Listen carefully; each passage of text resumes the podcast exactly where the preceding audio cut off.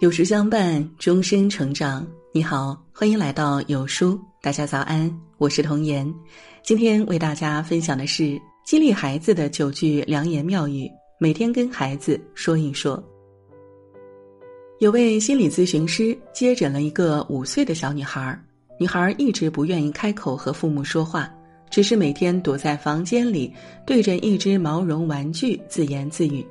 父母以为女儿有什么问题，焦虑万分，赶忙带着她四处求医。好几次心理治疗过后，小女孩终于说出了实情：因为玩具不会开口骂我。原来，女孩的妈妈经常有意无意指责孩子：“你能不能别添乱了？你哭什么哭啊？你怎么这么笨？”有人说，父母的嘴就是孩子一生的风水，说错了，孩子自卑怯懦，备受煎熬。说对了，孩子自信独立，内心富足。如果你也希望孩子变得更好，不妨常把这九句口头禅挂在嘴边。第一，没关系。当孩子犯错时，你的第一反应是什么？说他不懂事儿，惹麻烦，骂他屡教不改。然而，当你劈头盖脸就对孩子一顿责骂，孩子不仅不知道自己错在哪里。还会在以后犯错时，因为害怕而选择撒谎、找借口来逃避责任。记得原生家庭中有一句话：“孩子应该拥有犯错误和改正错误的权利，犯个错而已，又不是世界末日。”这是他们尝试新事物并建立自信心的途径。孩子的成长过程就是不断犯错、不断改错，然后完善自己的过程。如果只是被斥责却没有受教，孩子就永远不知道自己错在哪里，该如何改正。所以，与其吼孩子、骂孩子，不如蹲下身抱抱孩子，没关系，妈妈能理解你。然后再耐心听听孩子的解释，了解孩子的困境，一步步引导孩子从错误中吸取教训。没关系，妈妈能理解你。然后再耐心听听孩子的解释。了解孩子的困境，一步步引导孩子从错误中吸取教训。父母的理解与关怀，才是孩子拥有价值感和自信心的关键。第二，你比上次做得更好了。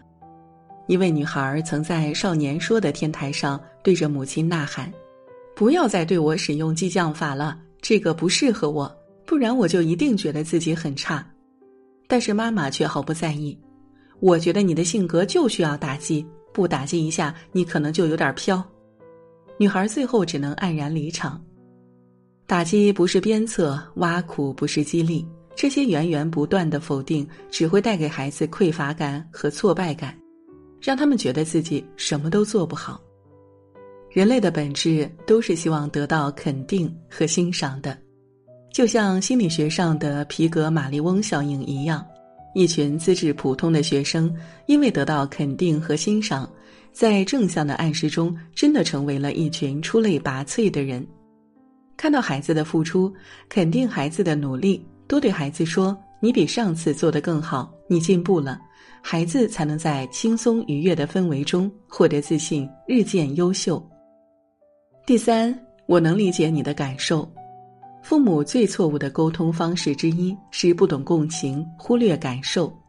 当孩子闹脾气、有情绪时，父母是理解疏导还是暴力压制，会影响孩子的性格和心理，也决定着他对待他人、对待世界的态度。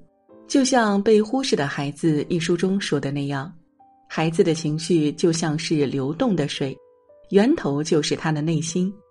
如果在水前设置了障碍，水要么绕过障碍，改变流动方向，要么只好回流到源头。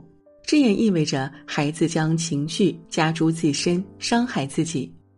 所以，当孩子难过、伤心、感觉挫败时，不要说“有什么好哭的，你发什么脾气”，而要说“妈妈知道你心里难过，我理解你的感受”。无条件的爱和接纳，才能真正推动孩子做出改变。第四。我相信你。曾经看过一个视频，一个三岁的小男孩练习跳远，但跳了几次都跳不过去。后来他变得小心翼翼，不敢再往前跳。这时候，在一旁的爸爸伸出手，不停的告诉孩子：“不怕，往前跳吧，爸爸相信你，爸爸会保护你的。”小男孩听着爸爸的话，犹豫再三，最后鼓足勇气，不断挑战，终于跳了过去。这就是父母的信任和保护带来的力量。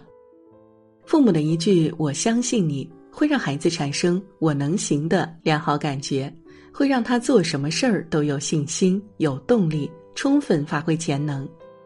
所以，当孩子想要学习新技能时，不要嫌他笨手笨脚做不好，而要告诉他：“我相信你可以做好的。”当孩子尝试做一件事情却屡屡失败时，不要批评他，而要告诉他：“你能行的。”我相信下次你会做得更好。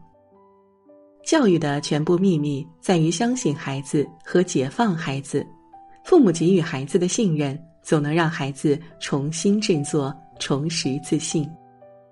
第五，宝贝，对不起。曾有人在微博发起过投票：你的父母会和你道歉吗？四点五万人参与，但会道歉的父母却寥寥无几。许多孩子在评论区哭诉：“我爸妈永远觉得自己是对的，我妈道歉就是喊我吃饭，我爸道歉就是给我打钱。”心理学研究表明，父母的正确道歉有好处，增强孩子的自我反省、承担责任和人际交往的能力，减少孩子的偏执、受害者立场和责备倾向，帮助孩子学会正确的冲突处理模式。好父母不怕向孩子认错，没忍住吼了孩子，冤枉了孩子，答应孩子的没做到，主动承认，及时道歉，身体力行的教会孩子如何做一个自信、正直、有担当的人。第六，你可以自己决定。心理学家曾做过一组实验，结果发现。从一岁开始拥有自我选择权的孩子，长大后会比只会听从父母命令行动的孩子自控力更强、独立性更强。这意味着让孩子多做选择，可以让孩子变得自信和独立。可很多父母却恰恰做反了，小到每天吃什么穿什么，全都替孩子包办了；大到上什么兴趣班、选择什么专业，事事替孩子做主。因为怕孩子走弯路受伤害，所以不给孩子做决定的机会，一次次剥夺孩子承担和负责的机会，最后孩子只会变得依赖父母，不懂思考，毫无主见。你可以自己决定。这句看似很随意的话，却能让孩子体验到什么是真正的自主感和掌控感。那种自己说了算的感受，是孩子主动进步的源泉。也是他跌倒了还能爬起的动力。第七，你感觉怎么样？为什么那个叽叽喳喳、废话不停的孩子，慢慢就变得沉默寡言，与父母无话可说呢？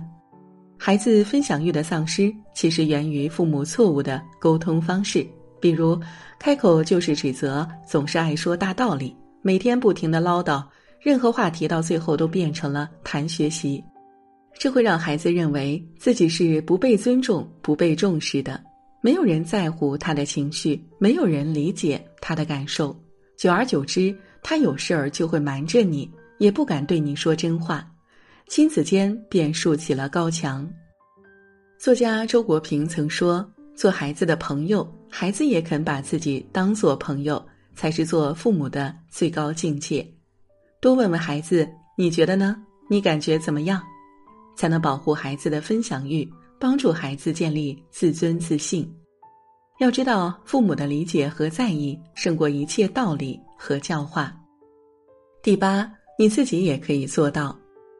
在自然界有一条法则：小狐狸到了一定的年纪，就会被父母赶出去独自谋生，他们必须独立养活自己，他们必须独立养活自己。看似残忍的举动，恰恰能让小狐狸成为一个正常独立的个体。现实生活中，很多父母都会因为过度担心而给孩子过多的关注和帮助。孩子想要帮助收拾碗筷，父母就急急忙忙说：“放下来，妈妈收拾就好。”孩子想要自己坐公交车上学，父母又不放心，太危险了，妈妈送你去。心理学家朱迪斯·洛克博士在临床治疗中发现，父母们越来越多参与到孩子们的生活，导致孩子没机会学习怎么做一个成年人。如果父母只注重保护孩子，而不给孩子探索尝试的机会，孩子永远都只能依附在父母身上。倘若希望孩子学会独立，不妨学学狠心的老狐狸，大胆放手。让孩子去独立完成一件事儿。第九，爸爸妈妈永远爱你。绘本《大卫不可以》里，大卫是个特别调皮的孩子，他总是在家爬高爬低，把自己弄得浑身是泥，在浴缸里捣乱，所以妈妈总是把“不可以”挂在嘴边。后来他又打碎了妈妈的花瓶，妈妈生气的让他面壁思过，大卫哭得很伤心，很绝望。妈妈立马将他抱在了怀里，对他说了一句：“大卫，乖，我爱你。”那一刻，大卫所有的无助、惶恐、害怕全都消失了。弗洛伊德说过：“我发现那些认为自己被母亲喜欢或偏爱的人，在生活中会展现对自己的信心，无法撼动的乐观，常常显得英勇，而且总能获得真正的成功。”所以，不要把爱藏在内心深处。不管是孩子闯祸了、遇到困难了、被人欺负了，都要直白又真挚的告诉孩子：“爸爸妈妈爱你，爸爸妈妈永远都是你的后盾。”这一句句充满爱意的告白，是我们给孩子一生的最美好的礼物。蒙台梭利曾说：“我们对儿童所做的一切都会开花结果，不仅影响他的一生。”也决定他的一生。